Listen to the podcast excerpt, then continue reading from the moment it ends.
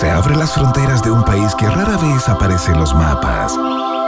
Un país donde siempre brilla el sol y muchas veces la realidad supera a la ficción. La ficción. Un país con historias y una fauna local únicas. Un país abundante en bichos raros y ejemplares exóticos. Bienvenidos a Un País Generoso en Rock and Pop 94.1 con Iván Guerrero y Verne Núñez.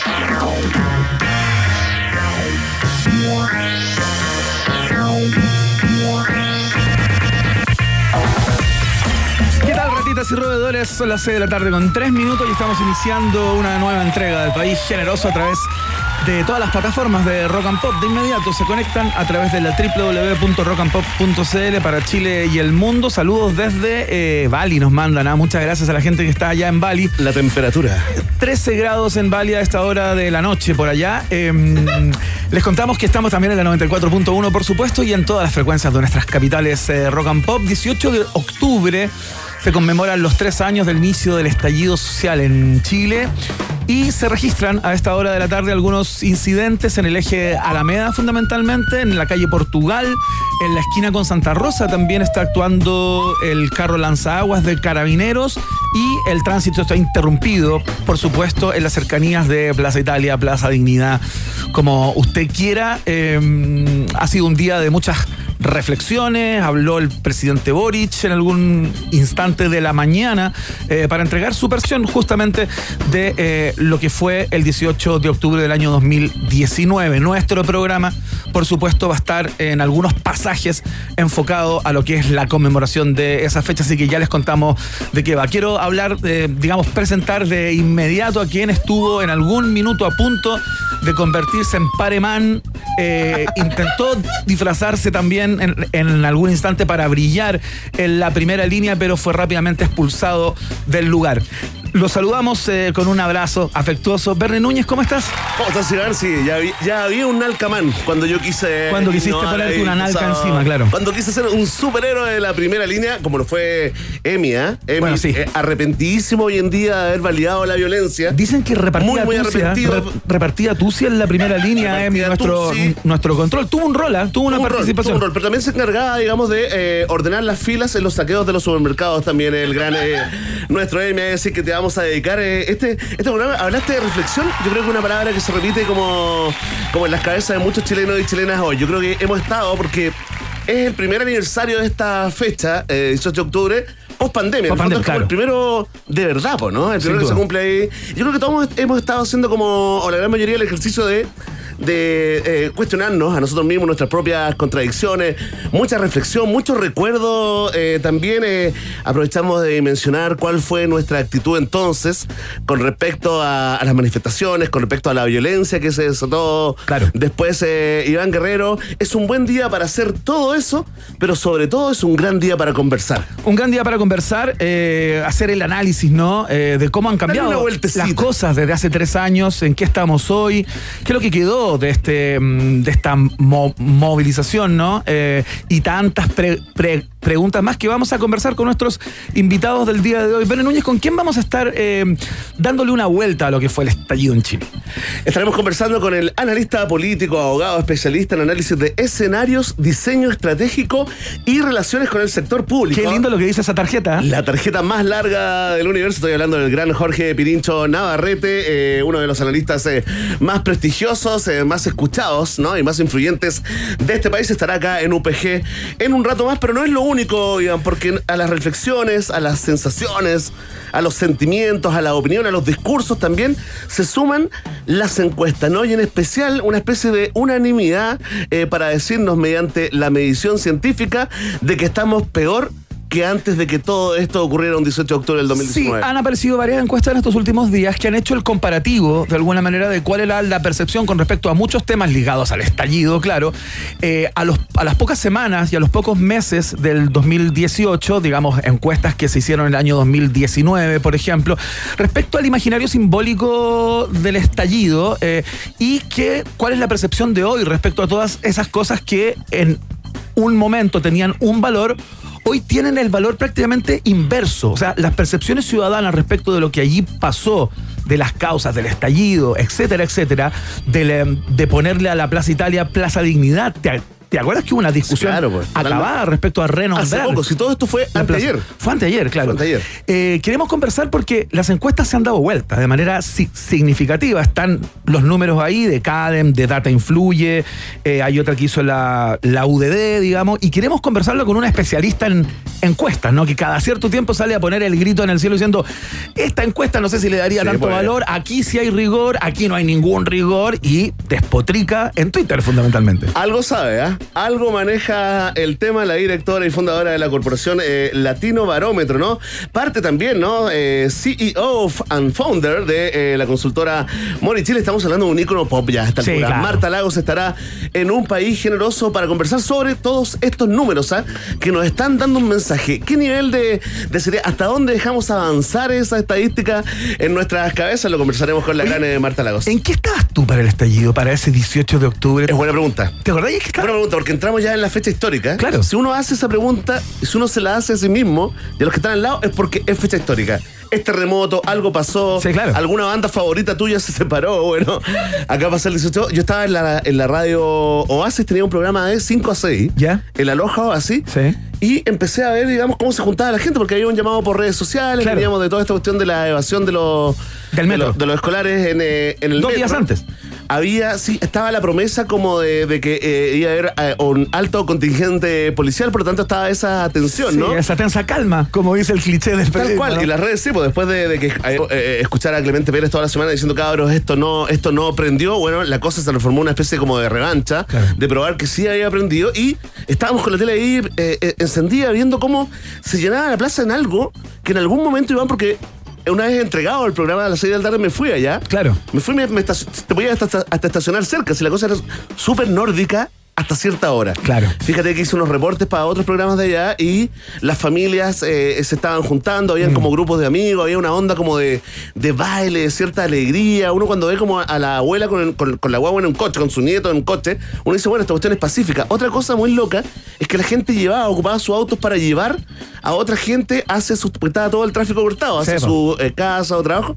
Hasta el despacho, te diría yo, de las 7, 7 y media de la tarde, todo era muy nórdico, muy noruego, Sí. y de pronto se comenzó a quemar el centro de Chile. ¿eh? De pronto se comenzó a quemar el centro, claro, yo también estaba en la radio justamente, informamos de todo esto que tú, que tú sostienes, que se empezaban a ver ya las primeras escaramuzas, como dice el colega. Desmanes y escaramuzas. eh, en la Plaza Italia fundamentalmente. Y eh, me acuerdo que después de la radio me fui a un cumpleaños de una, de una prima política y ese cumpleaños se acabó por completo cuando ya se empezaron a registrar las quemas de ciertas estaciones de metro y tengo un recuerdo muy vívido. Hay una- hay una ya que- cuando hay el una cumpleaños marcó, ¿no? se acabó, que es cuando se incendia la torre de Enel, cuando se Sí, empieza a quemar la torre de la Enel. escalera, la escalera exterior del escalera edificio exterior, de Enel. pero, se veía un fuego eh, importantísimo Nunca, que bueno, se quemaba no- un edificio prácticamente completo. No habíamos visto nunca eso y era solo el comienzo, y ahí, el era el aperitivo. y ahí el cumpleaños cagó. Se acabó Sí, por obvio. completo. Esa, esa cumpleañera perdió el pro- protagonismo absoluto y las personas empezaron a juntar en torno a las teles en las diversas piezas que había en ese departamento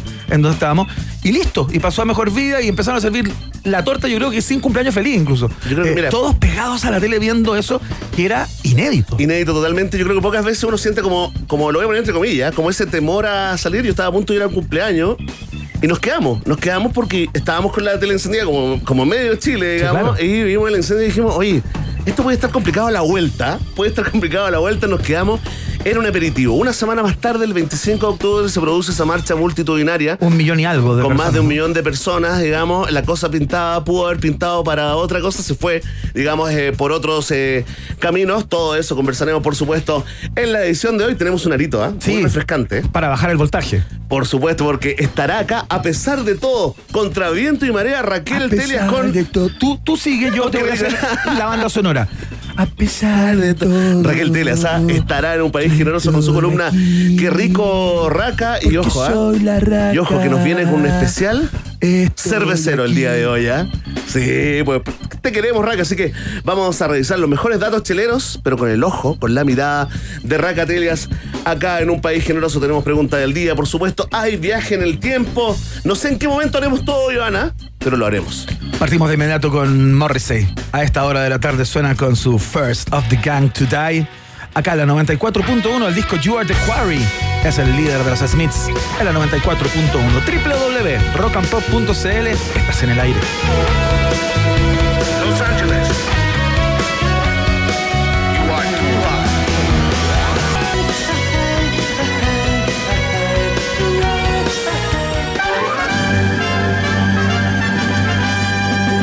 Rock and Pop tienes un permiso 24-7 para la pregunta del día. Vota en nuestro Twitter, arroba Rock and Pop, y sé parte del mejor país de Chile. Un país generoso de la Rock and Pop. Atención, atención, pueblo de un país generoso. Ahí está, convocamos al gran Eduardo Thompson, ¿ah? Como siempre, ¿ah? no hay fecha eh, que amerite cierto. soslayarlo. ¿Qué diría el gran Eduardo Thompson de todo lo que estamos viviendo en Chile? Uy, ahora sí que estuvo buena. Es el gran Jorge Cruza pronto, pronto, en un país generoso. En una de las promesas incumplidas más largas de la historia de este programa. Promesa de campaña, aprendemos de los mejores, Iván, no te preocupes, oye, porque hoy, con sendos discursos políticos, uno de ellos del eh, mismísimo presidente Boric, ¿no? Claro. Un montón de columnas de opinión, refuerzos en el transporte público acá en la región metropolitana, protestas aisladas, ¿ah? desmanes y escaramuzas y muchos, muchos testimonios ciudadanos. Hoy se cumplen tres años del 18 de octubre, ¿no? Día en que comenzó el estallido social en Chile. Y aquí viene la pregunta. ¿Cómo recuerdas tú eh, con tertulio, con tertulia y con tertulia? ¿Cómo recuerdas ese 18O? Ah, tenemos algunas alternativas, pero por supuesto las alternativas quedan cortas. Absolutamente. Quedan absolutamente cortas, así que estamos hoy como nunca nos daremos el tiempo también de leer eh, algunos comentarios si es que ninguna de las alternativas te representa. Mira, hay opciones, ¿no? Si tú lo recuerdas como un gran día para Chile, entonces marca la alternativa. Ah, Ahí está. Oye, Iván con muy buen en- con entusiasmo, ¿ah? Sí. A pesar de hay esperanza. Hay esperanza, Iván. oh, me hiciste acordar de Alberto Plaza en un momento. Hay esperanza, rondada el amor. Ay, Dios mío. Que can era bueno. Era buena, era buena. Fue ¿te acuerdas? El Festival de Viña, todo el público cantándola. Un gran fanático de, de Alberto Plaza. Diego Armando Maradona. No te puedo creer. Sí, pues a ver, lo conoció. Qué buena trivia. Movió sus contactos, digamos, para, para, para conocerlo en persona. Mira. Subió en un escenario, en un concierto. Qué buena. ¿Viste? buena. ¿Viste? Interesante, ¿Viste cómo interesante. Se unen dos mundos, el del Che Guevara y el de Alberto, Alberto Plaza. Plaza, sí. Atención, si tú no celebras ni conmemoras este 18 de octubre, marca la alternativa. Si tú crees que el 18 de octubre, digamos, lo recuerdas como el comienzo de la debacle, marca la alternativa. Sí. Y si tú eh, aún estás sacando tus propias lecciones, ¿no? Aún estás tratando de mencionar qué pasó, por qué, cómo, cuándo, dónde, las seis eh, Ws, eh, marca la alternativa. Ahí está, ahí está planteada la pregunta. La respuesta depende de ti. Ya lo sabes, a Vox Populi, Vox Day. En un país generese especial 18 Oh, oh, oh, oh, oh. Del gran Pateando Piedras, escuchamos a Jorge González y su gente. Son los prisioneros en la Rock and Pop. ¿Por qué no se van? 94.1 www.rockandpop.cl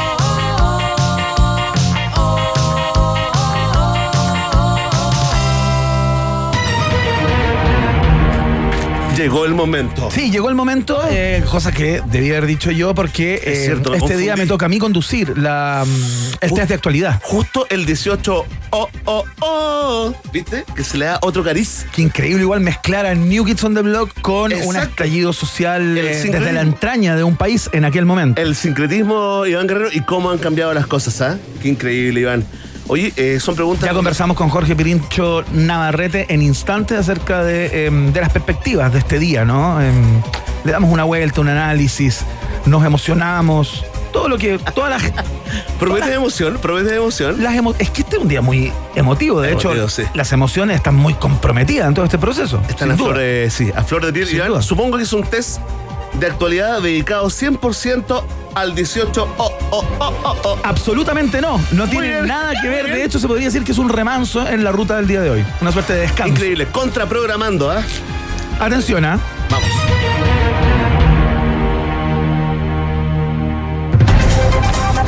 Porque Thomas Bengalter y Guy Manuel de Hominem Cristo, ¿Qué? más conocidos como Daft Punk, Ah, muy bien. es interesante, te entrego sí, información sí, para sí. que anotes en tus notas en el teléfono y te quedes con los nombres de los integrantes de este dúo, ¿no? Como un volador de luces igual. Publicaron hoy su primer video en TikTok, Qué bueno. que se llama Retrocedamos el tiempo. Ese es el subtítulo que le pusieron a este registro. ¿no? Justo el 18 de octubre, Ivana, nos, nos llaman a la reflexión como país. No estaría conectado con la fecha aquella. Está todo conectado. Además, ahora hay dos filtros para personalizar los videos y uno de ellos es el perro antropomorfizado de Spike Jones que aparece en el video de Da Funk. Te sigo, ¿eh? ¿En serio? Sí, sí, sí. B, ¿Entiendes? B, alternativa B. No, no, no. ¿Cómo se llama el perro? Esa es la pregunta. Oye.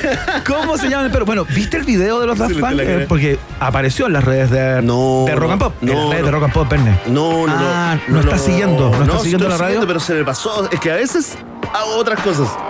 Perfecto. Oye. Mira, Yemi elige la peor canción de la banda para musicalizar el momento. Fuerte el aplauso. para un ¿ah? sábado, 3.45 de la mañana, después de alto consumo, ¿ah? Esta fan, que es la canción, por supuesto, a la que hace alusión la pregunta, Verne, ¿ah? Sí, para que te concentres. Te equivocaste. Ya va a saltar el troll, el, el, el Daft Punk Army. ¿La puedes bajar un poco? Uy, me Igual esta no es Da Funk, po. Me recordó a mi madre cuando Esta es la tenía canción- 14. ¿Da Funk? ¿Estamos seguros? Sí, ya. Atención. Que son El, todos iguales, Iván. el- no te preocupes. Son todos iguales. A todo el Verne, mundo le pasó lo mismo. el perro Ya. se llama Charles, ¿Ya? el perro se llama Pierrot ¿Ya? o el perro se llama Rex. Oh. ¿Cuál es el nombre del perro antropomorfizado de Spike Jones que Francés aparece en el video de Da, de da Funk? de? Charles, Pierrot o Rex. voy a sacar Rex, porque no, muy gringo Rex. A ver. Me la juego por Charlie. Alternativa A. Oh, no, espérate, espérate, déjame pensarlo. Dame un poquito de Bilal, dame un poquito de Bilal. La segunda te la voy a pronunciar bien, ¿ah? Pierrot. Ahí nomás. A pesar de que todo en mí, todo en mí me dice que vote por Pierrot, voy a votar por Charles. Por las contradicciones de este 18. Oh, oh, oh. Respuesta definitiva. Definitiva, sí. El primer filtro disponible en TikTok es un casco de robot personalizable, muy al estilo del dúo francés. Mientras, el segundo es el del hombre perro, ¿no? Este perro eh, antropomorfizado. La, pala- la palabra. Un saludo. Más conocido como Vamos. Charles. Charles. Grande, grande. No es Charles, ¿ah? Sí, sí, sí. O sea, de hecho te la debería contar como mala. No, no, pero Charles. te di la de 1964, ese error de producción. bien. Imperdonable, ¿ah? Está bien. ¿Por qué no está con eso llega hoy? Dejamos abierto ahí. ¿Qué pasó? Las cosas tienen consecuencias. Estaría yéndose a TV más. Atención con la segunda pregunta. El Banco de México alertó a la población por una cantidad importante de billetes falsos de 50 pesos que circulan. ¿Ya? Esto apareció en todos lados. Ese dinero falso equivale a 2,6 millones de pesos e imita en color, tamaño y textura a los billetes reales, ¿no? Pero tiene un detalle. A ver. En vez de mostrar la cara de un héroe de la independencia, muestra a un famoso, No. a un reconocido famoso. O sea, es como una, es una estafa y jugarreta al mismo tiempo, ¿no? Exactamente. Casi como un chiste, una ironía, ¿no? ¿Quién es el famoso que aparece en esos videos falsos? Oh, qué difícil. Alternativa A, Cantinflas. ¿Ya? Alternativa B, Juan Gabriel. ¿Ya? Alternativa C, Vicente Fernández. Tres ídolos mexicanos. Oye, qué difícil. Ahora sí, dame un poquito de Bilal. Dame un poquito de Bilal. Necesito la energía. que llega desde Istambul. ¿Estás seguro? Yo, yo lo siento más africano esto, ¿no? No. No, no, no, no, no, no, no, no, no, escucha, escuchas bien. Oye, oye, me, me prende esto. Me dan ganas de hacer un trencito, Iván. ¿Ah? ¡Hey, vuelta! ¡Oh, te tocó! ¡Vuelta! ¡Hey, te tocó! Estamos cortos Por de favor, tiempo. por favor, más seriedad. Es muy difícil la pregunta, quiero decir. Pero te la dijeron por Twitter. No, no, no, no. No, no, no. Es muy difícil la pregunta. Porque Cantinflas tiene mucho sentido. Vicente Fernández lo voy a sacar. Pero me la juego porque creo yo que es el más querido de esos tres mexicanos que me nombraste, Vicente Fernández. Juan Gabriel. Oh, Oye, estoy como con energía de baile. ¿Qué te pasó? Bailo hasta con la base. Oye, pero ¿qué a ver, suele, suele. Increíble. Emi, te dije que no trajeras para acá el, el neuroestímulo que tuve. No, hoy día no son los martes sin Tusi. Hoy día lo dejamos abierto. Sí. Según el Banco de México, entre abril y junio de este año se detectaron 52.448 de estos billetes falsos. Y ahora nuevamente están en las calles. Qué increíble, ah, el problema de la seguridad. Con el rostro de Juanga, Juanga. Juan Gabriel. ¡Increíble! Dime cuándo. Oye, Oye, pero ¿qué te pasa? Michael? pero que, es que te acercas muy silenciosamente. Oye, Yo estaba pero, oye, pero ¿cómo aletea este gallo? Absolutamente Te pegué. fuera de sí. ¿Te pegué muy fuerte? No, no, no. No, si es que estoy. ¿Pero por qué estoy, estás así? Estoy, estoy con energía, pues, si 18 de octubre. ¿Pero estáis pues, tranquilo? ¿ah? Estoy tranquilo, pues, weón. Estoy tranquilo. ya, vamos. ¿Pero cómo te sentís en serio? No, me siento bien, me siento bien, me siento bien, me siento bien, bien, bien, pero con mucha energía. Pero está bien, pero ¿por qué tanta Me energía? siento con mucha energía. ¿Pero y por qué? ¿Algo te recordó como un, como un ácido vencido? ¿Estás con la energía del 18 de octubre? No ¿De sé, me, la línea? me subió tarde, weón. ¿Me estás diciendo algo? Me subió tarde. ¿Quieres re- revelar noche. algo que no sabemos so- sobre ti? ¿Fuiste parte de las escaramuzas de hace tres años? ¿De la primera línea dices tú? No. Tampoco de la segunda. ¿Tú, Iván, participaste? Reconócelo, ¿participaste? ¿Tú eras parte de la secta de Jesús de Nazaret? Pregunta número 3.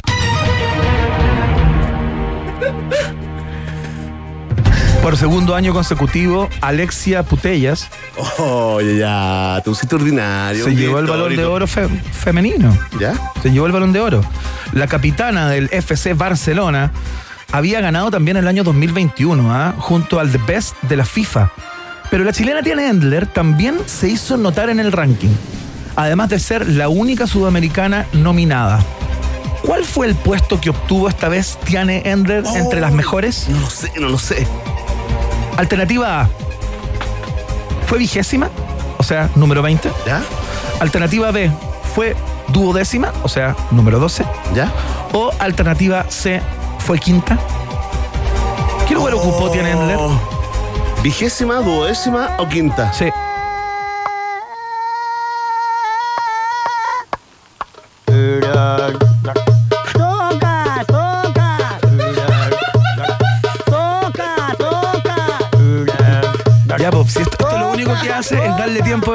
Para que le soplen a través de las redes.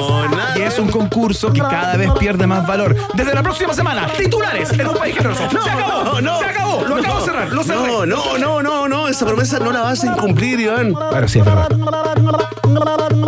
Mira, está haciendo un tonso, ¿no? Sí, puntoso. Voy con duodécima. Ya, bien. Bien, Núñez, 3-0, excelente.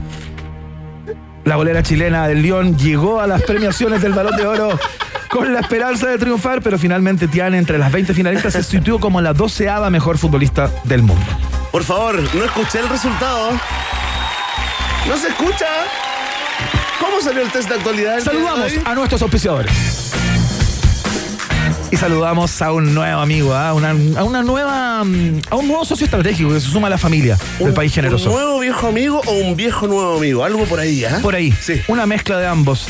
Porque en Jack Daniels sabemos algo sobre etiquetas.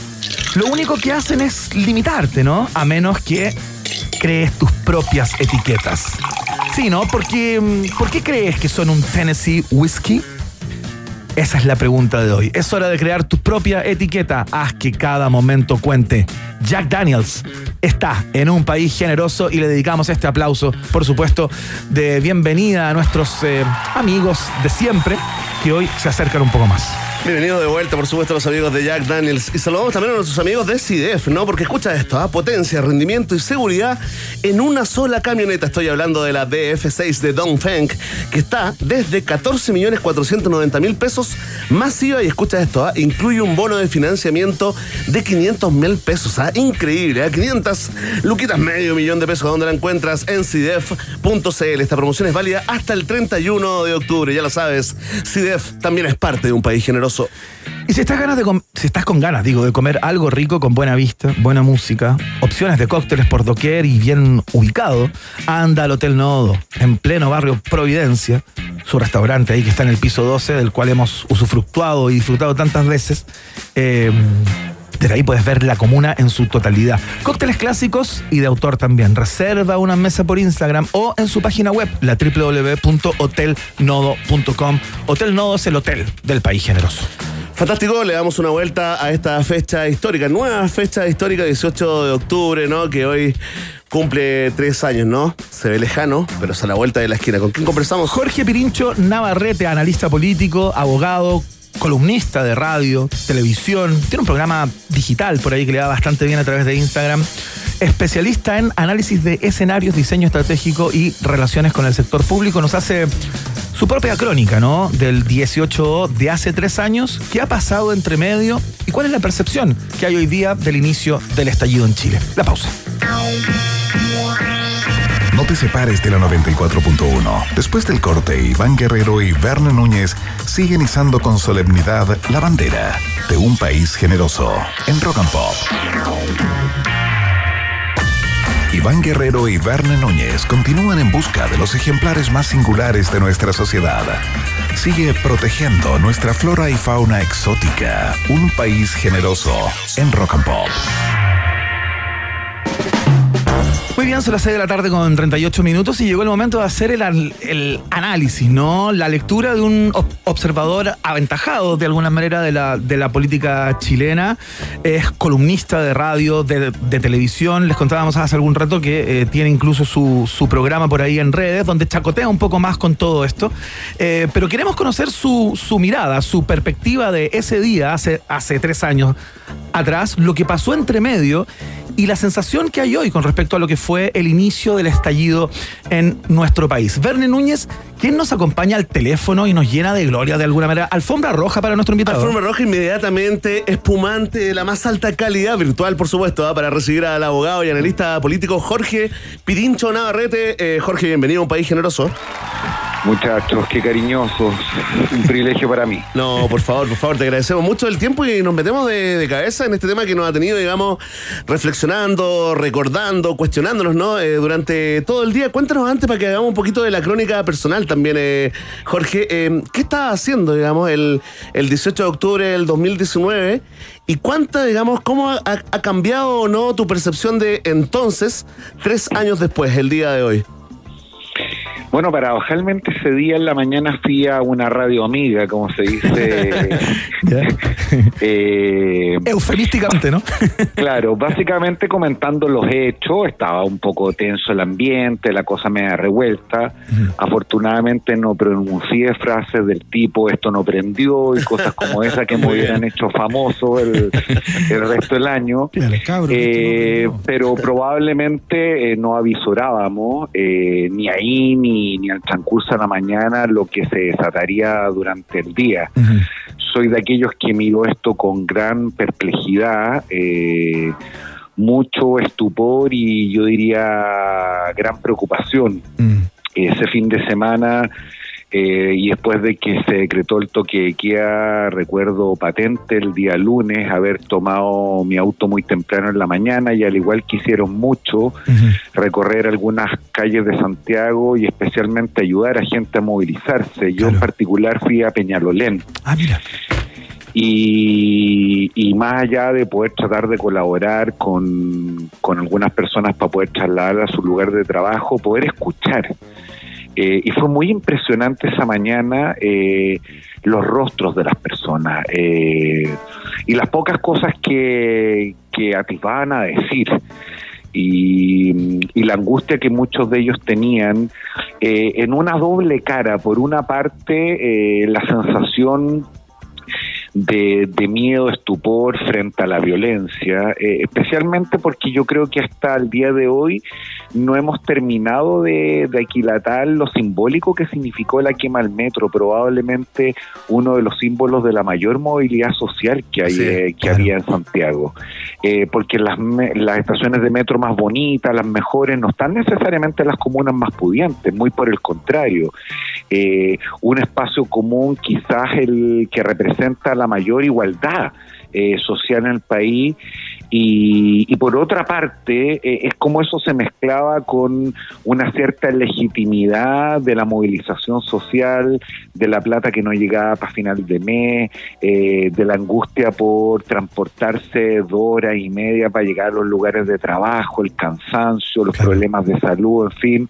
Fue bien impresionante, fíjate, y, y probablemente quizás ese debut marcó buena parte de, de los análisis que muchos de nosotros hacíamos menos académicos, sino que muy marcados por, por lo que nos había tocado vivir y testimoniar a partir de ahí.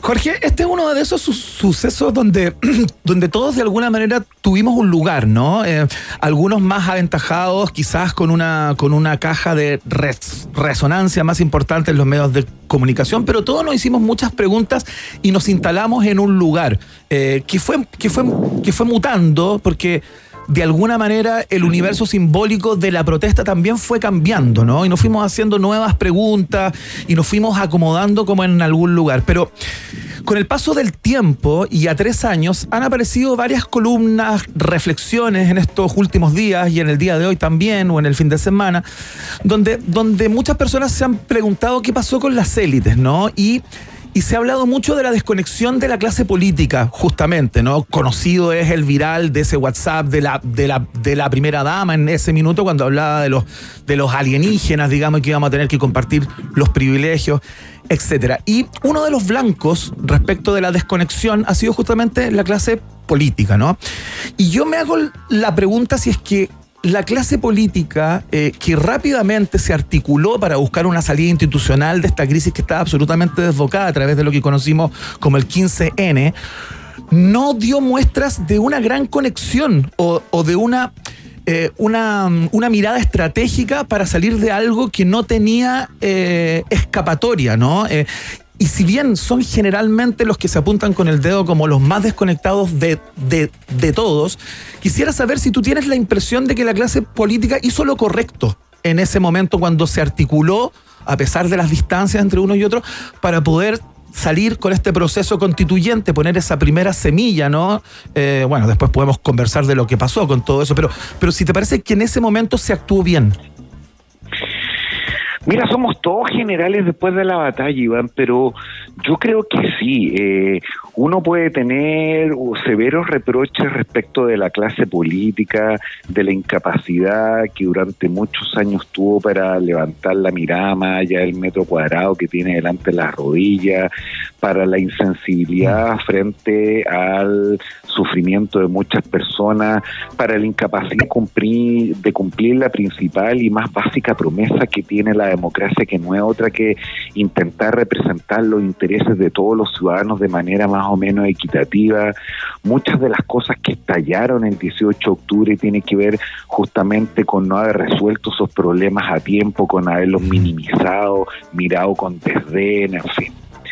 Pero puesto en esas circunstancias, cuando el país ardía de costado a costado, probablemente quizá algunos motivados más por el miedo, por la resignación, eh, que por la convicción, eh, la clase política le dio una oportunidad a la institucionalidad nuevamente y, y, logró en algún sentido canalizar eh, una fuerza y conducirla a partir de algo que hasta ese momento era impensado, más allá de las cuestiones que no excitan a los abogados de, del procedimiento constitucional, si debía contener tal o cuáles capítulos, claro. si la plurinacionalidad o no. Lo que había detrás de ese esfuerzo era un genuino intento por recuperar la legitimidad extraviada, por tener un acuerdo que nos reconociera a todos como iguales, porque cuando uno mira el 18 de octubre, claro, puede listar los problemas de pensiones, de salud, eh, de educación, de salario, de trabajo, que son todas cuestiones bien objetivas y evidentes, pero había algo mucho más subjetivo y esta sensación de que habíamos creado una sociedad de ciudadanos de primera y segunda categoría donde no todos éramos iguales ante la ley, donde no todos íbamos a poder tener las mismas oportunidades en esta carrera. Uh -huh. Y desde esa perspectiva creo que fue una salida correcta. Además te confieso que desde probablemente el año 90 fue la única vez que muchos de nosotros transpiramos helado. Eh, esa noche del Es 13 de noviembre, dos días antes, cuando el presidente de la República demoraba su alocución, Claro. Eh, yo pensé que la democracia llegaba hasta ahí y, y- y efectivamente el- eh, las cosas pudieron haber discurrido por derroteros bien dramáticos y trágicos. Y, y claro, las cosas no resultaron después como muchos de nosotros hubiéramos querido y podemos largamente discutirlo y hacer todo tipo de diagnóstico, pero creo que no había otra alternativa que la del acuerdo del 15 de noviembre. Oye, estamos conversando con el analista político Jorge Pirincho Navarrete acá en un país generoso en este 18O. Eh, Pirincho, eh, uno se demora un tiempo, digamos, nosotros hace muy poco, pasamos los 40 años, muy, muy poco, eh, y uno ya va reconociendo, ¿no? Cosas que realmente la única forma es que lleguen con los años, ¿no? Como por ejemplo, cachar, comprender el valor de los procesos, sobre todo el tiempo que toman eh, los procesos, los vericuetos, ¿no? En el fútbol se dice que a veces, digamos, eh, la, la táctica la estrategia es retroceder para luego avanzar, ¿no? Entonces te quiero preguntar si el 18 de octubre del 2019 crees tú que se inició un proceso, eh, si es así, si crees que ese proceso histórico sigue, continúa, digamos, eh, o básicamente nos dimos una vuelta muy larga y muy costosa, ¿no? Para quedar más o menos donde mismo. A ver, eh, chuta, qué difícil, porque a primera vista te confieso en que lo primero que, que me inunda en esta fecha es una suerte de desesperanza. Es decir, cuando uno mira tres años para atrás, yo creo que el país está peor, eh, la las injusticias, eh, las desazones, las desesperanzas que motivaron el estallido social son mayores, eh, la gente lo está pasando más mal, eh, la posibilidad de construir un acuerdo está más lejana y, y la vocación y el entendimiento por el- la importancia de transitar este camino se ve más dificultosa. Y, y claro, perdimos una preciosa oportunidad eh, que se le regala a los países muy pocas veces en su historia. Sin embargo, creo que el 18 de octubre fue de una potencia y de una entidad eh, de tal magnitud, por distintas razones, algunas muy virtuosas y otras francamente dramáticas, que me resulta muy difícil suponer que esto haya concluido y terminado y por lo tanto eh, creo que el proceso continúa de una forma diferente. Eh, y claro, eh, no puedo sino pensar que eh, hemos aprendido de los errores que cometimos y, y a un costo que no es menor, y no me refiero al costo económico, sino que a la espera de personas que no están en disposición de seguir aguantando y que se siga dilatando. Eh, pero aún pagando ese costo eh, podremos efectivamente transitar de mejor forma ese camino y podremos encontrar una una un acuerdo, eh, un espacio de encuentro en la cual nos reconozcamos como como iguales. Mira, los alemanes tienen un concepto muy bonito, este es el patriotismo constitucional donde la patria no es una bandera, no una batalla, no una fecha, la patria no es otra cosa que el acuerdo colectivo, el espacio donde nos sentimos todos parte. Y creo que eso en el Chile de hoy es una cuestión más urgente que nunca. Y, y habiendo eh, tenido un gran tropiezo, creo que el camino continúa. Jorge, nos queda súper poco tiempo, pero quizás sería, em, sería interesante conocer tu perspectiva respecto a de qué manera se han invertido, de alguna manera, los porcentajes de entusiasmo eh, respecto del proceso constituyente en particular y de todo lo que significó o la ola que dejó el, el estallido, ¿no? Cuando uno revisa eh, ciertas percepciones ciudadanas eh, respecto de lo que era, por ejemplo, nombrar o no a la Plaza Italia como Plaza Dignidad o eh, qué sé yo, eh, cuáles fueron las causas del inicio de, de, de todo esto, lo que en ese entonces marcaba 80 y, digamos... eh, y había otro 20 que pensaba completamente distinto. Hoy día el 20 es ese 80 de aquel entonces y el 80 es el 20 de ese entonces. Como que se ha invertido todo, ¿no? Y uno dice, si uno es un extraterrestre y cae de repente dice, ¿qué pasó acá? ¿Qué pasó entre medio, no? Para un proceso que entras en un plebiscito desde entrada con un 80 y sales con un re- rechazo del, del 62. Entonces uno dice, ¿qué, qué, qué, qué- qué se fue horadando de alguna manera o qué se fue eh, quizás eh, equilibrando también, ¿no? ¿Cuál es tu perspectiva respecto de lo que pasó ahí entre medio? Así como grandes títulos, ¿no?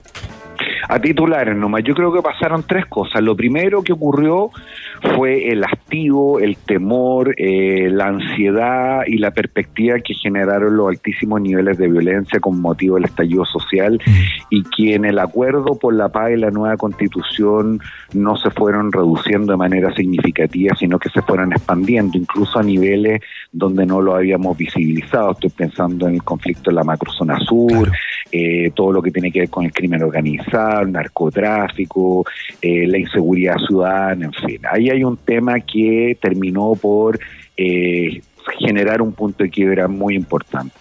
Lo segundo me parece a mí es lo que podríamos bautizar como los hijos ilegítimos del estallido social, es decir, aquello de lo cual nadie se quiso hacer cargo, pero que estaba en el profundo sentido común ciudadano y se miró con mucho desdén eh, su importancia, el tema de la propiedad, el tema de la seguridad, los problemas de inmigración, el tema del empleo, el Estado de Derecho, que no son cuestiones de la derecha, que Mm. son temas que están instalados en muchas personas y que demostraron tener una centralidad, no solamente en sus preferencias electorales, sino que en su vida cotidiana. Y lo tercero, me parece a mí, son los excesos de un proceso que estuvo muy por debajo de las expectativas ciudadanas justamente en el debate constitucional. Y aquí el método del mensaje, la forma y manera de hacer esta cuestión era incluso mucho más importante que el resultado mismo. Termino con una metáfora no muy académica, pero que mis distinguidos amigos entenderán muy bien. A mí me encanta el choripán, me fascina. Sin embargo, si alguien me explicara con detalle cómo se hace una longaniza, probablemente yo no comería choripán por seis meses. Aquí ocurrió más o menos lo mismo, es decir, fue tal el impacto de ver cómo se dio esto por dentro y la desilusión que a muchas personas esto le generó, que la sensación de que nada bueno podía salir de aquí impactó de manera muy significativa. Dicho todo lo que acabo de decir, si alguien cree que el resultado electoral del 4 de septiembre es un rechazo a los cambios, está profundamente equivocado. Eso fue un rechazo a una manera, a un estilo, a una profundidad de ciertos cambios, pero no a la necesidad de seguir avanzando para que las razones que motivaron el estallido social y dieron inicio al proceso constitucional, que yo creo que esa voluntad, esa intuición está más o menos intacta. Jorge, eh, nos tenemos que despedir, lamentablemente. ¿eh? que Deberíamos hacer un programa como de 11 horas. 11 horas conversando con Pirincho Navarrete. Antes, si nos puedes regalar una definición personal, por supuesto, de octubrismo. Una definición personal de octubrismo. Esta para hacer la propia y lu- luego uno quedar como una persona mucho más inteligente en eh, discusiones y conversaciones, Jorge. Matapaco. ¡Listo! Ahí está. Oye, un aplauso ¿ah? para el gran Jorge, Jorge Navarrete, Navarrete. abogado, analista político, columnista de radio, televisión. Eh, te mandamos un abrazo muy grande, Jorge. Siempre un placer. ¿ah? Un abrazo, que estén muy bien, cuídense. Chao, querido. Gracias, Jorge. Chao, chao. Ahí está, con la elocuencia de siempre, Jorge Navarrete entregando su perspectiva respecto a esta fecha conmemorativa, ¿no? Los tres años del inicio del estallido social en Chile. Escuchamos a Francisco Fernando, más conocidos como Franz Ferdinand, ¿no? Esto se llama The Dark of the Matinee, acá en la 94.1 www.rock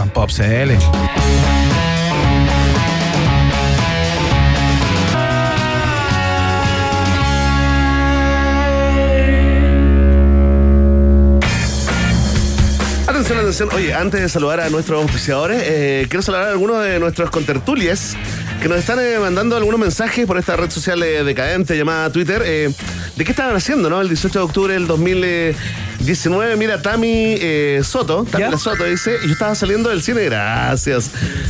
¿Cómo se llama? El... Ah, gracias, Cachito. Gracias, Cachito. Gracias, Cachito. Oye, saliendo del cine de ver Joker. Mira. Claro que estaban estrenando el Joker. Sí, po. Por eso le pusieron a Piñera el pizzas, después cuando estaba comiendo pizza. Exactamente. Claro. Estaba ce- celebrando el cumpleaños de un nieto, ¿no? De un nieto, ¿no? Eh, fue, un- fue una noche como hoy, ¿no? ¿Fue el mismo 18? Fue el mismo 18. El mismo 18. Pero que fue un día viernes hace tres años. Aquí dice también la Sota, estaba saliendo de ver Joker, quedamos en un- de una pieza cuando cachamos eh, eh, que lo que pasó al final de la película se replicaba en las calles. Claro, claro. Al otro día a cacerolear y después a las marchas. Y ahora no sé qué viene, dice, dice Tami, Tami La Soto. Eh, Mario. Dice, yo estaba en el trabajo, eh, Mario G, Mario G AH1, ¿Ya? estaba en el trabajo en un hotel de Vitacura. Mi relevo no llegó, el turno de noche, y me tuve que quedar hasta el otro día. Uy, le tocó turno largo. Los coletazos, eh, Orlando Navarro dice, parecían las calles de una película post-apocalíptica, ¿no? Humo, barricadas, mucha gente y los franciscos detonados, ¿ah? Para no decir lo- los pacos. Muy bien, estuviste ahí, muy bien Orlando.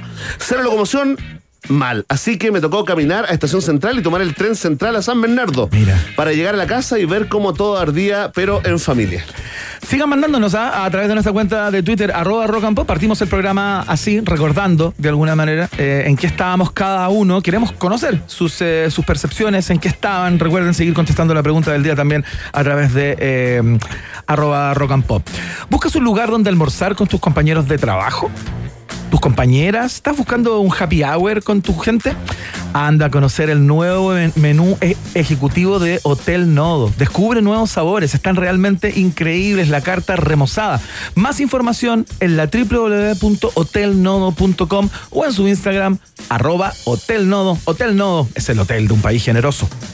Y atención, roedor, roedora premium. Escucha esto, es una mini historia, ¿no? Porque Luis Morales es un investigador de la Universidad Autónoma de Chile quien creó el proyecto Cultivos del Futuro, ¿no? Que puede ser una solución a la crisis hídrica acá en territorio chileno y también en el resto del planeta.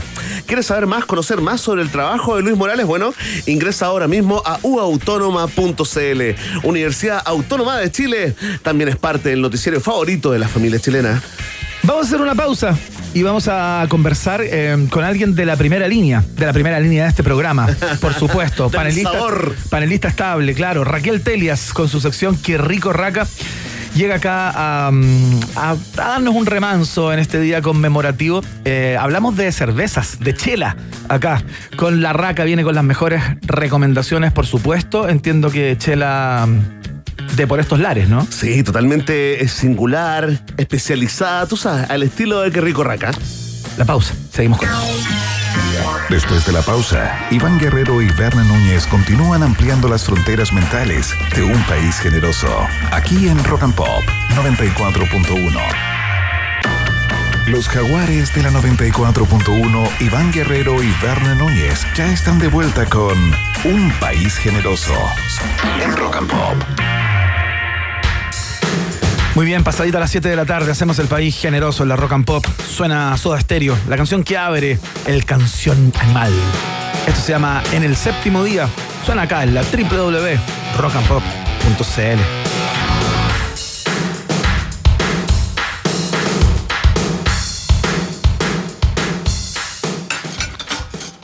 Las preparaciones más irresistibles y seductoras llegan a esta hora a la 94.1. Es el food porn de Raquel Telias con su columna Qué rico raca en un país generoso de rock and pop.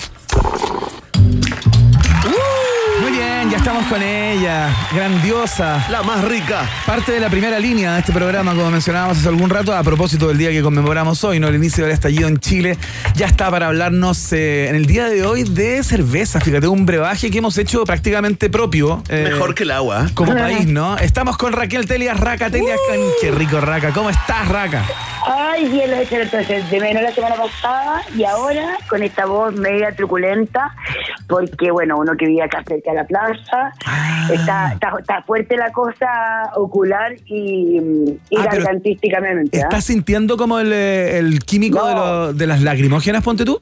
O sea, venía caminando a eso de las 5 de la tarde, ¿Ya? rumbo a mi hogar, desde el metro Salvador, y de repente fueron unos cuchillazos oculares, pero, Ah, o sea, así como, bueno, en Eh, fin. Eso ojalá no es rico que- raca. Eso no es rico No. Oye, tenemos desplegados nuestros móviles en Plaza Italia, Portugal, Santa Rosa y Metro Universidad de Chile. Sí. Vamos a ir informando por ahora. Los incidentes son eh, considerados aislados eh, eh, por el Sí. momento. Raca, así que bien encerradita ahí y por supuesto con una cerveza heladita. Nos encantó el tema de esta columna. Sí, claro. Oye, es que además mejor día para embriagarse imposible. pero, claro, es verdad, ¿para pero- olvidar o para recordar? Claro, es tal cual. Pero bueno, igual octubre ya hace varios años, décadas en realidad, en Chile es donde se celebran también los festivales de la cerveza. Claro. Pues. Esta fiesta, claro, el Oktoberfest, en el fondo, esta fiesta que es donde se reúne básicamente tres pilares, que es la música o entretención, podríamos decir, Ajá. comida y chela. Claro. En general es eh, un lugar donde muchas cervezas artesanales van, ponen su stand de todo Chile y te sirven en grifo o te venden embotellada, depende de los formatos, ¿verdad?, que cada uno tenga. ¿Ya? Y eso es, bueno, algo que primero, hay uno que es del October Santiago, que su Instagram en realidad es, eh, es Beer Fest, en el Beer fondo, Fest, guion claro. abajo, Santiago, y que es este sábado en el Parque Padre Hurtado desde las 12 del día.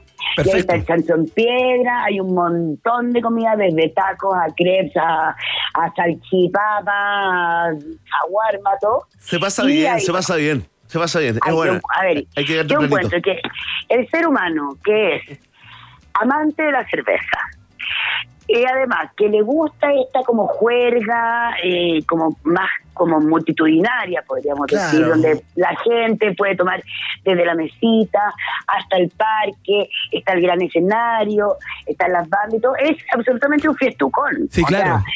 Se pasa bien, se conoce mucho, se conversa mucho con los productores, porque en general, que si bien pueden haber grandes marcas mostrando ediciones especiales, etcétera, también está mucho del, del, del cervecero artesanal. Y ese siempre va. Entonces Claro. uno puede pegarse largas, comercias cortas, probar por aquí, probar por allá, compras, eh, etcétera. Entonces yo creo que de todas maneras es un buen fiestucón. Sí, oye, ¿puedo, que- ¿puedo entregar un dato? Espérate, un segundo. A propósito de tu mención de Beer Fest Santiago, tenemos entradas en rockandpop.cl. Estamos regalando entradas, sí, a Beer Fest Santiago eh, para que participen a través de nuestro, de nuestro sitio web, la www.rockandpop.cl. Ahí se meten en la sección concursos y todo eso y van a encontrar eh, Beer Fest Santiago. Así que pueden ir gratina eh, si participan en nuestro sitio web. Bueno, Me encantó. Gracias a. Qué Rico Raca, en un país generoso. Exacto. Mañana salgo con la polera en una foto, de todas maneras. Me encantó.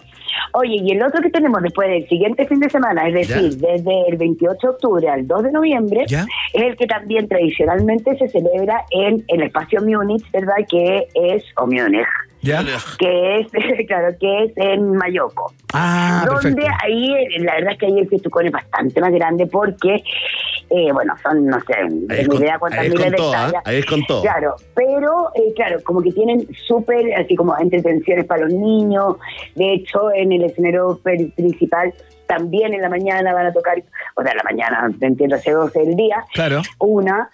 Eh, van a tocar en el fondo cosas que también eh, son para los niños, los pulentes, qué sé yo. Qué y hay banda. un, un- y hay una grandísima, en el fondo también, eh, palestra de comidas desde, no sé, la clásica eh, paella, hay unas pizzas siempre, bueno, ya después ya el festín de, Claro. de todo el tipo de otras cosas. Así que también ese se llama Alargón, porque es desde el 28, en el fondo desde el viernes, si es que estoy calculando bien, hasta el Domingo. martes, porque Ah, ya. agarra los dos feriados. Es con Ah, carpa, es con O sea, carpa ese, ¿eh? Yo creo, yo creo que incluso le va a llevar al- el, disfrazado de Halloween y todo. Claro, O sea, como claro. De todo. Mezclando Así fiestas. que ahí, mezclando fiestas, o todo curado, toda la cosa. Oye, que Raca, fantástico. tírate un dato acá en la comarca, po. Pe- Pero no, acá te voy a decir, tengo tres datos que ¿Ya? los encuentro los tres alucinantes. A ver, a ver. Ya. El primero es uno más bien conocido, que se llama arroba honesto, el honesto Mike. Ah, sí, bueno, el Honesto Mike, verdad que es un gran centro de hamburguesas al estilo gringo, bien así como entre como metalero, trachero, no sé, una música como Sí, como fuerte, hard rock, fuertona cafet- la hard rock cosa, cafetero. claro, Tal cual. Bueno, y que con una gran en el fondo podríamos decir como gran barra de cerveza por grifo. ¿Cuál es la gracia de la cerveza? No es que una haya mejor, pero por supuesto que acá estamos hablando de preferencia. Claro. Pero lo que pasa con la de grifo es que tú tienes siempre calculada muy bien desde su eh, como podríamos decir, gas o efervescencia Claro. o carbonización, hasta también la temperatura. El chop siempre va a ser más infinitamente, bueno, bien hecho, infinitamente más frío Claro. y perfecto que una botella, ¿no? Y con el vasito heladito, eso es rico. Eso Con el vasito heladito, el vasito con la empañado, el chopero, el chopero empañado. Pero ya le voy a hacer una pregunta. ¿Ustedes son de 330, 480 o 473, qué sé yo, el, la- del chop de medio, o son del, ¿cómo llama? El pitcher? No, yo soy de 473. Muy bien, muy bien. Yo, yo soy, fíjate, el formato pequeño para que no se me tibie. Tal cual. Eh, Claro. Yo también. Tipo chupito. Tal Es que cual. yo, es que yo tomo Exacto. rápido. Sí, yo tomo sí, rápido. es verdad. No, te- no, pero es verdad. ¿eh? No, a mí me gusta tener una buena cantidad de cerveza al frente mío. seguro, Sentirme seguro. seguro, es Una ansiedad. Soy así, Sí, sí, sí. tomo remedios. Sí, está perfecto, está perfecto. Bueno, acá tienen de todo, todo esto, ustedes- no, el pitcher la verdad que por supuesto no lo tienen porque es un insulto, pero eh, acá en el fondo tienen esta gran barra de eh, 30 tipos de cervezas que básicamente hay 12 que son prácticamente eh, fijas, artesanales eh, eh, nacionales y extranjeras, y después están las otras como 17 que van rotando porque van probando nuevos sabores, porque hay las experimentales y por obviamente la respuesta del público. Lo genial del Honesto Mike es que detrás de él está Ben Wood. Ben es un gringo, chelero, absolutamente. Que llegó acá a Chile eh, en el 2012. Y la verdad es que desde que llegó fue un boom de como el, el- el- la cultura cervecera, ¿ya? Trajo muchas cosas. De hecho, eh, él partió con Birvana, que era una importadora y una distribuidora de cervezas. Sí, la negocio que hoy en día, claro, negocio que está eh, al lado de del honesto Mike de, de, de los Leones, los Leones 96, Ajá. casi llegando a Providencia. Y bueno, acompañado de esta comida muy como comfort, que él le dice como comfort food gringo, ¿caché? O sea, que tú tenés desde la hamburguesa chiquitita, poderosa, más smash burger en el fondo, como la aplastadita, ¿verdad? Ay, el hambre grande. Eh, Arranca. y después el reino frito, obvio. Tiene una papa frita, tiene una, eh, unas paltas eh, fritas que también son muy ricas. Y ellos, eh, bueno, el Honesto Mike partió como en el 2019. Después, eh, después abrieron el Pulento Joe, que era como que querían meter diferentes productos, pero hoy en día pasa a ser, que fue que las tardias, y hoy en día ya pasa a ser la segunda, la segunda sucursal, podríamos decir, de el Honesto Mike, o sea que tenemos un Honesto Mike en Provi, otro en las tardias, y en noviembre abren el de Vitacura. Siempre con este sello de esta comida, que es básicamente las hamburguesas, Claro. las alitas de pollo, hay un mac and cheese que es muy bueno, y, eh, y esta gran barra de cervezas frescas artesanales que van rotando, eh, que van sorprendiéndote. Porque tu equipo es como que jugar a todo, jugarte así como el, ay, ya me quiero, no sé, curar con chela, porque hay unos de, qué sé yo, 14 grados. Excelente, hasta- arranca. Claro, hasta que, que igual es heavy la cura de chela. Sí, pero es una caña- es una caña azteca esa. Te la regalo, claro. Hasta, eh, hasta no sé, pues, de- después otras más experimentales. Él me contaba, por ejemplo, que hoy en día, si hablamos de tendencias de, de cerveza, hoy en día se está entrando bien fuerte, con un harto aplauso acá por, ¿Ya? por los chilenos, ¿Ya? la sour beer, es decir, ¿Con la limón? cerveza ácida. No. Ah, Ya. así.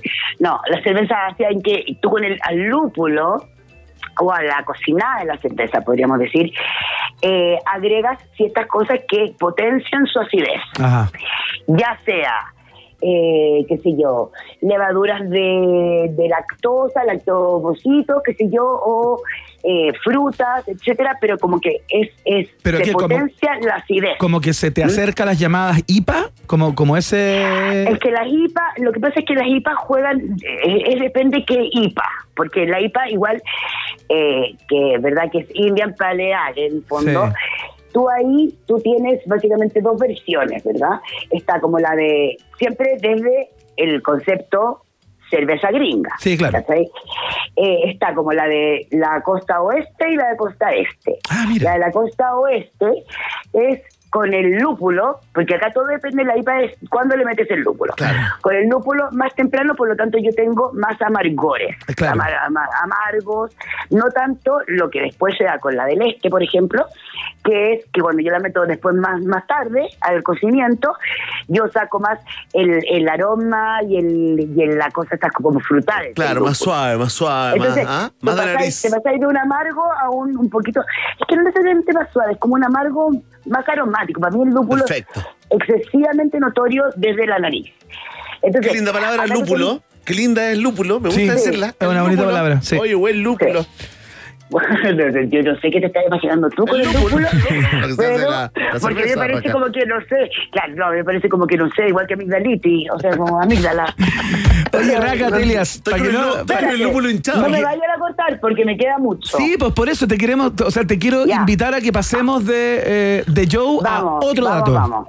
Mira, vamos a pasar a otro dato que esto es una gran cervecería ¿Ya? Que, eh, bueno, relativamente nueva, lleva como tres años y que se llama Alquimia Beer. Alquimia se escribe. ¿Ya?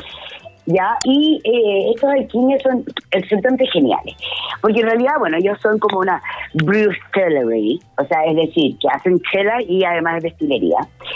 Y lo entretenido y lo más como, no sé, para mí súper excitante de conocer, es que esta es la creación de dos amigos, Juan Pablo Monraz y Roberto Quiroz. Ambos dos son científicos, son bioquímicos. Uno especializado en química y otro en microbiología. Ah. Entonces, de- desde ahí viene ese acercamiento al copete. Y el nombre, Ya. alquimia, todo, entendimos todo el no, es concepto. que te morí. Y además, estos gallos, no, va- no, no solamente con el nombre, se ganaron un Corfo el año pasado, en que inventaron un destilador ¿Ya? al vacío, que parece como que, no sé, tú entras ahí como a, no sé, echarle la fábrica de chocolate, cosa Como como la misma NASA. Claro, la misma, bueno, sí, una, la NASA juguetona. La, la NASA, la parte como que donde está lo empleado. ¿Ya? NASA lúpulo. Claro, la, la NASA no, la NASA relax. Y acá hacen esto que básicamente es una manera de destilar al vacío y con baja temperatura, entonces ellos eh, básicamente capturan todas las características de los productos que tú estás destilando, que en general vendría siendo a temperatura alta, por lo tanto tú pierdes. Oye, Raca, La- y el eh, público así ah. normal, no, no una connotada, digamos, eh, Ya, crítica ya, gastronómica ya. como tú. Ah, ¿El público puede entrar ahí como a la, a la NASA del- de la cerveza? No, entráis, los veis y todo esto queda, Ah, eh, la- la- el laboratorio queda en Franklin, en la factoría Franklin 794 segundo piso.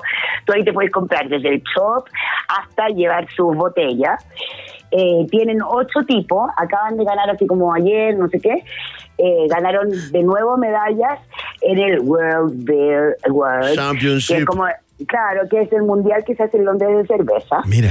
Y, eh, y ahí, por ejemplo, ganaron, porque tuvo una de oro con la de frambuesas que ellos tienen, que básicamente es la que hace el sour beer. Ajá. O sea, tú ahí sacas ciertos dulzores, pero la acidez de esta fruta, y ellos, bueno, son muy mateos, son muy minuciosos. Ahora también están creando como, bueno, unos gin eh, a partir de... eh, o unos destilados más bien, a partir de, ponte tú la IPA, entonces te, te Ah, contiene todos esos sabores.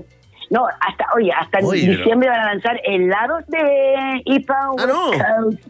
No, Mira, de los Se viene el bronceador. Claro. Sí, mira, métanse en tal cual. El labial, ¿ah? Métanse, métanse al a alquimia.brew, de larga R W, Ya. porque ahí, desde ahí también puedes comprar, hace despacho a domicilio, vale 2.500 la botella mm, de 3.30, ¿verdad?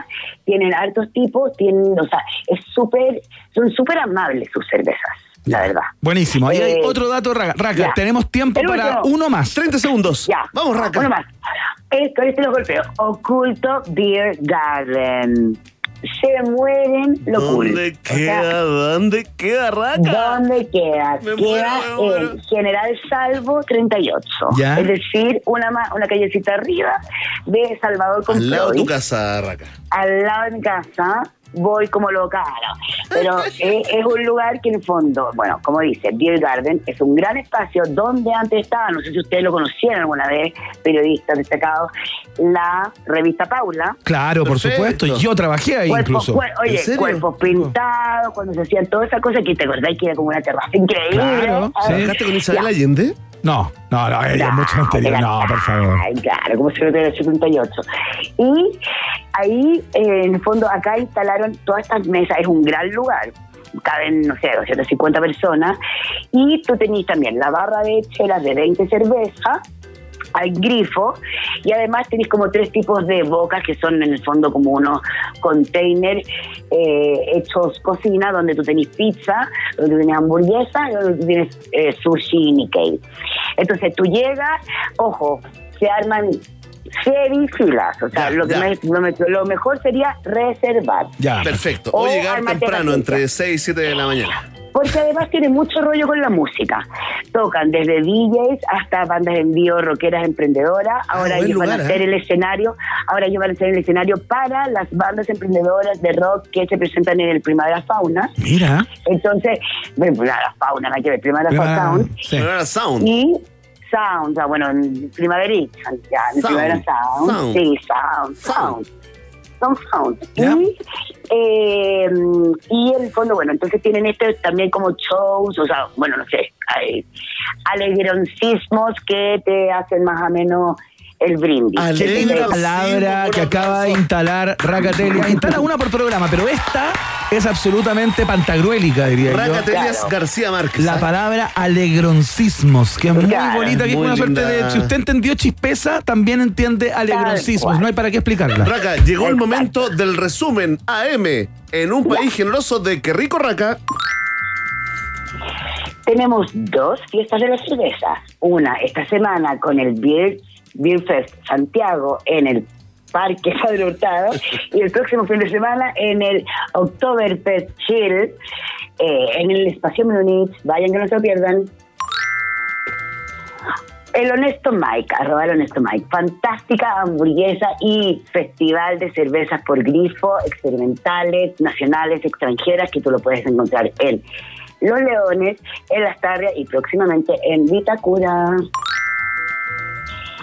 Oculto Beer Garden, un espacio alucinante para ir, escuchar música, tomar rica chela, comer, pasarlo chancho, mega cool.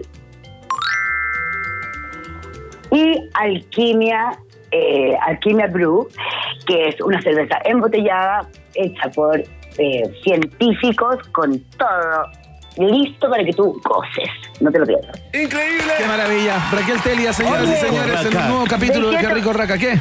Dejé todo igual para que lo vean y no se pierdan en el arroba Raquel Telias. Así que ahí está todo. Gran cuenta de Instagram, ¿ah? Exactamente, Gran ahí gran con cuenta. todos los datos de Racatelias que viene llegando de Bra- Brasil, ya nos contará sus Oh. andanzas en una Exacto. próxima. Con Cuando el estemos filo aquí. dental, ¿ah? Con el filo Con dental. el se filo dentado. Sí, y con una cantidad de cerdo porque fue a comer chancho en mi cuerpo. Así que bueno, Qué ahí lindo. estoy. Próximo martes, ¿ah? Aquí te queremos. Próximo Feliz. martes. Ya, Raca, te Ya. mandamos un abrazo muy grande. Que tengas Un una linda semana. Chao, querida. Pásenlo chancho. Igual. Salud. Gracias. Eh, mm, Saludamos a nuestros auspiciadores, eh, a nuestros eh, amigos, le damos la bienvenida de vuelta a los amigos de Jack Daniels, ¿no? Escucha esto, porque en Jack Daniels sabemos algo sobre etiquetas, ¿no? Sabemos que lo único que hacen es limitarte, a menos que crees tus propias etiquetas. Si no, ¿por qué crees que son un tenis y whisky? Es hora de crear tu propia etiqueta. Haz que cada momento cuente. Jack Daniels está de vuelta en un país generoso. ¿Cómo está CIDEF también? Que te dice potencia, rendimiento y seguridad en una sola camioneta. Se refiere a la DF6 Dongfeng, que está desde 14 mil, perdón, está desde 14 millones 490 mil pesos masiva. Pero ojo, tiene un bono de financiamiento de 500 mil pesos, 500 lucas incluido. Encuéntrala en CIDEF.cl y ojo que la promo es válida hasta el 31 de octubre, o sea, eh, te quedan 15 días aproximadamente, un, po- un poco menos incluso, de promoción. Aprovecha CIDEF.cl DF6 de Dongfeng. Patricia Moller es una investigadora y profesora de la Universidad Autónoma de Chile que creó una solución a los millones de toneladas de fruta que se pierden al año. ¿Quieres saber más sobre el trabajo de Patricia Moller? Bueno, ingresa ahora mismo a uautónoma.cl. Universidad Autónoma de Chile es la universidad de un país generoso. Vamos a ir a la pausa y a la vuelta, a propósito del eh, día que conmemoramos hoy, el eh, 18 de ¿no? A tres años del estallido. Vamos a conversar con eh, una persona que en este minuto es trending topic en Twitter, fíjate, está entre las eh, conversaciones más re- replicadas en aquella red, eh, a propósito de unas declaraciones que hizo de una entrevista que dio a mm, otro medio. Vamos a hablar con, perdón, vamos a hablar con Marta Lagos, de Latinoamer- Latino Barómetro, ex manda más de, eh, de Mori, ¿no? Eh, de la encuesta de, de la empresa de opinión pública, digo. Vamos a hablar de encuestas, vamos a hablar de percepciones eh, en el 2019 y qué ha pasado con esas mismas percepciones hoy, a tres años del estallido en Chile. La pausa y vamos con ello. Separamos por un instante y al regreso Iván Guerrero y Berna Núñez siguen repartiendo nacionalidades por gracia en un país generoso de rock and pop 94.1. Iván Guerrero y Berna Núñez siguen intentando hacer contacto con nuevas formas de vida inteligente. Continuamos explorando las maravillas de nuestro universo local a bordo de Un País Generoso, aquí en Rock and Pop 94.1. Escuchamos la voz de Liam Gallagher a esta hora cuando probablemente estaba en buena con su hermano Noel, o uno nunca sabe la verdad, porque Oasis funcionaba en la paz o en la guerra. Suenan con Supersonic, acá en la 94.1 www.rockandpop.cl.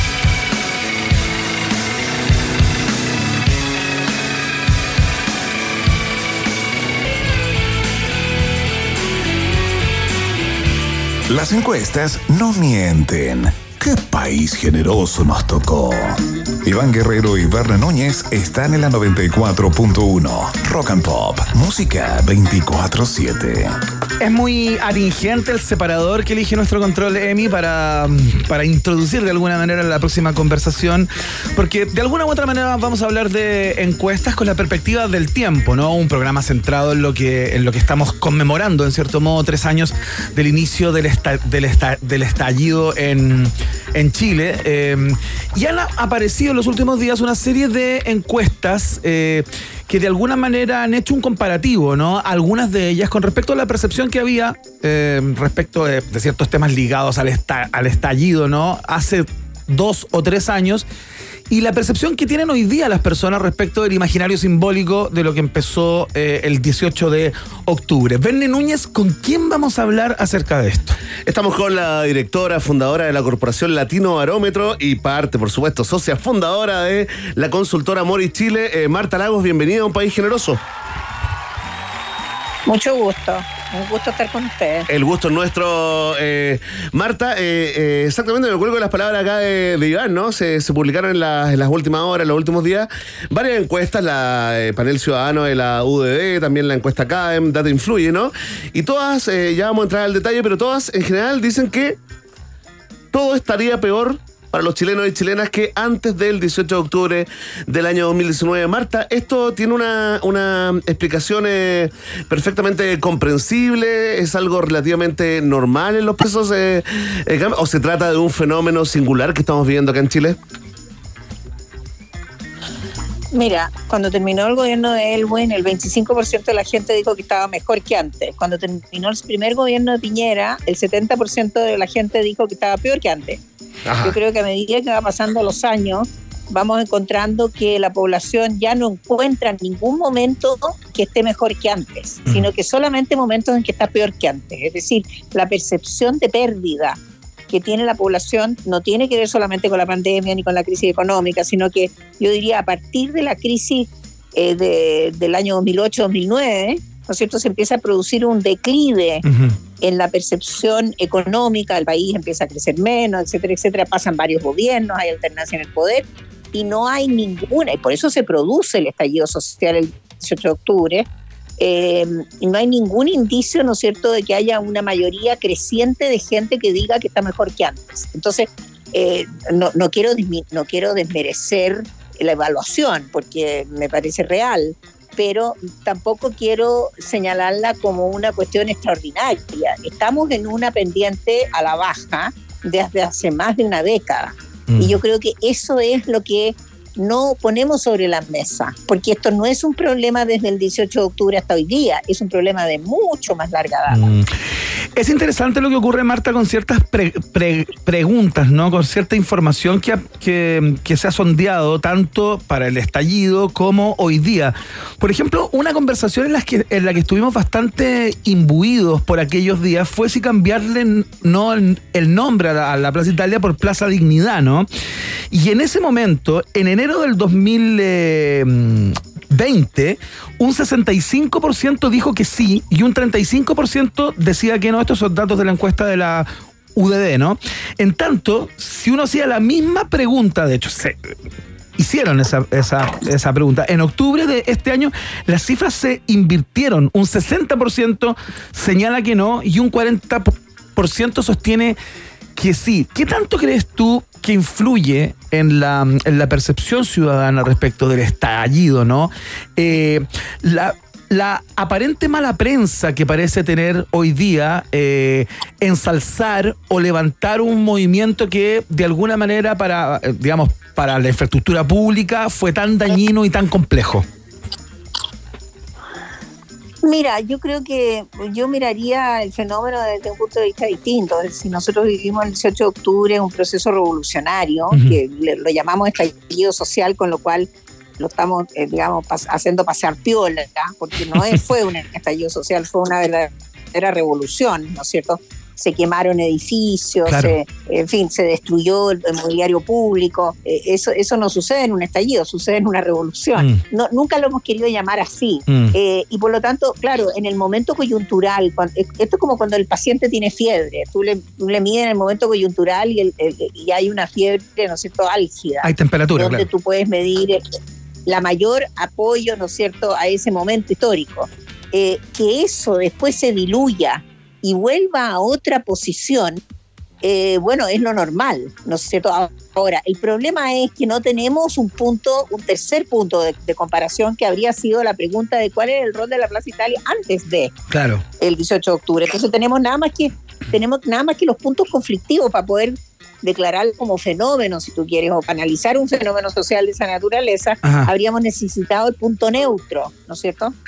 Eh, que no lo tenemos, Claro que sí. pero sin duda que el 75% de gente hablando, que por lo que no me lo compro, hablando a, fa- a favor de cambiarle el nombre. Mm. Uno, porque no el 65% del país no está involucrado, porque esto sucede en Santiago, Claro. porque involucra a una parte de la po- población de Santiago.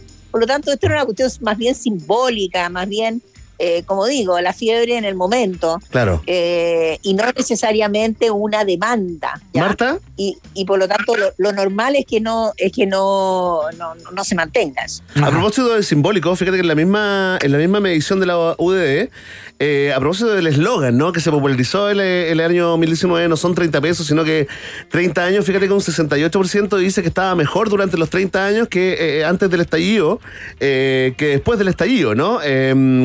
Entonces, inmediatamente. Bueno, es lo que yo te comentaba Sí, sí, no, recién. a propósito de la fiebre y de los momentos. Siempre ha creído que está peor. No, claro, claro, claro, te, te entiendo y te, y te voy siguiendo, Marta. Solo quería saber, eh, porque muchas cosas son medibles, eh, hay encuestas, digamos, que están mucho más validadas, que tienen más prestigio que otras, ¿no? Eh, hay otras que son bastante discutibles, más allá de, de los métodos, pero hay una forma de medir, para la gente que hace encuestas, que hizo encuestas tanto tiempo como, como tú, digamos, hay una forma de medir cuánta verdad hay en, eh, en la respuesta de, de una persona, digamos, de un encuestado eh, independiente, a pesar, digamos, del momento, de las fiebres, de los contextos? ¿Aló, Marta? A ver, mira, Ah, las encuestas fueron diseñadas. Sí, ¿aló? Sí, sí, sí, eh, sí, estamos. eh, las encuestas fueron diseñadas para, para, para poder medir el comportamiento, ¿no es cierto? Y desde ese punto de vista pueden medir las elecciones. Lo que tenemos, digamos, hace dos domingos atrás, que las elecciones, o sea, las encuestas fracasaron en, en, en, eh, en Brasil, así como fracasaron el 4 de septiembre aquí en Ajá. Chile pero no fracasaron en Perú. Entonces, el instrumento es capaz de medir bien. Lo que pasa es que cuando tú, esto es como la comida rápida y, el, ma- y la comida del mantel, del restaurante Mantel Blanco, Claro. ¿ya? O sea, tú te vas, comer un ma- un ma- una, una hamburguesa con papas fritas Ajá. y tienes 2.500 calorías eh, y te enfermas después, ¿no es cierto? Si comes papas fritas y hamburguesa todos los días. Claro. Claro. Y, y puedes ir a comer un- a un restaurante, ¿no es cierto?, de mantel blanco, donde el- la comida te cuesta 10 veces más o 5 veces más de lo que te vale la hamburguesa Claro. eh, y tienes otra calidad, otra calidad de vida. Bueno, en las encuestas pasa lo mismo, cuando tú ahorras, ¿ya? Y tú haces una, una medición que cuesta poca plata, pero está como, como quien te dice en el, en el mínimo de flotación para que sea válida, entonces te equivocas. En cambio, las encuestas, por ejemplo, mi amigo Alfredo Torres de Ipsos en Perú, no se ha equivocado nunca, pero pregúntale cuánto, cuánto invierte en cada encuesta. Claro. Entonces, eh, eh, no es que el instrumento, no es que el instrumento no exista o no esté, o tú me dices, no, que lo que pasa es que se equivocaron porque la gente miente. No, la gente no miente. Lo que pasa es que uno ahorra. Y al ahorrar comete errores. Ah, mira, O sea, yo creo que ojo, ojo con ojo con eso de decir que la gente miente. No, cuando tú haces la medición bien hecha y las preguntas están bien hechas y tú sigues la metodología, existe una metodología, existe un instrumento, este es un instrumento científico y se puede anticipar el comportamiento. En esto, en esto de las leyes, de la ley del péndulo, Marta, estamos conversando con eh, Ma- Marta Lagos. Eh, en esto de la ley del péndulo, eh, uno podría prever, podría esperarse, Marta, que en poco tiempo y considerando lo rápido que cambian las cosas últimamente, lo voluble que está todo, eh, esto vuelva, por ejemplo, a niveles parecidos a lo que la gente respondía en aquel 2019, o este proceso básicamente es hacia adelante. Mira, la historia no se repite. Ya. Cuando la gente dice va a haber un segundo estallido, qué sé yo. A ver, el estallido, o sea, la revolución que vivimos el 18 de octubre fue consecuencia de una década, ¿no es cierto? Al menos una década, si no una década y media, ¿no es cierto? De demandas insatisfechas. Yo diría desde la revolución pingüina en adelante, que la sociedad en distintos gobiernos, con distintos colores políticos, ¿no es cierto?, no fueron capaces de responder a la magnitud de las demandas. Por lo tanto, eh, para pro- volver a producir un 18 de octubre, eh, tú tendrías que tener eh, de nuevo ese capital acumulado. Claro. Ya, Ahora, Ese mismo contexto, cosa digamos. es que- claro, otra cosa que volvamos a vivir las protestas que se hicieron durante la década del, de, del 2010-2020 Ujú. en que había una protesta estudiantil, una protesta por la por el medio ambiente, otra protesta por, qué sé yo, Por las pensiones, pacos, claro. una- o, sea, o sea, son distintas protestas por distintos temas. Yo creo que eso es mucho más factible, o la protesta por eh, la gratuidad de la educación, o la protesta por la pensión. Pero claro, el 18 de octubre fue la suma de todo eso. Mm. Eh, yo creo que hoy día hay, hay, una, hay una capacidad, hay una voluntad, hay una demanda, ¿no es cierto? Y hay una capacidad de la sociedad de, de volver a protestar. A mí se me hace que es más probable que sucedan temáticamente de nuevo a que se vuelva a producir un estallido resumido, una segunda revolución. Eso me parece mucho menos factible eh, que a que el día de mañana, ¿no es cierto?, se esté votando una ley en el Congreso sobre las pensiones y, y nos encontremos con, no sé, cientos de miles de personas eh, a favor de una de las posiciones que tiene que ver con las pensiones. Ujú. Eso me parece mucho más factible que un segundo estallido. Eh, la gente que dice aquí viene un segundo estallido, o sea, si, si, si fuera por la situación económica ya habría habido un segundo estallido, porque en qué momento hemos estado peor que ahora. Claro. La voz de Marta Lagos en nuestro programa especial conmemorativo del 18 de octubre a tres años, eh, directora del- y eh, fundadora de la Corporación Latino Barómetro y parte de la consultora Mori Chile, tuitera insigne también. De hecho, en este minuto es trending topic, es una de las conversaciones más replicadas Este en país redes. está paralizado políticamente, dijo en una radio enemiga, por supuesto. Parte de las cosas que dijo eh, Marta Lago y mucha gente, tanto los que la quieren como los que no la quieren, eh, expresándose ahí. Que son. Mayoría, que son mayoría. No sé, Marta, no sé. Acá No te queremos, te queremos, Marta. Acá te queremos, Marta Lagos. Muchas gracias por esta, por esta co- conversación y por tus conceptos. ¿ah? Muchas gracias. Chao, que te vaya muy bien. ustedes. Igualmente. Chao. Marta Lagos a esta hora de la tarde eh, entregando su perspectiva también eh, del estallido social en Chile. Vende Núñez. Vamos a ir con los resultados parciales, justamente de la mapadre de las encuestas de la pregunta del día acá en un país generoso. Rock and Pop tienes un permiso 24-7 para la pregunta del día. Vota en nuestro Twitter, arroba Rock and Pop, y sé parte del mejor país de Chile. Un país generoso de la Rock and Pop.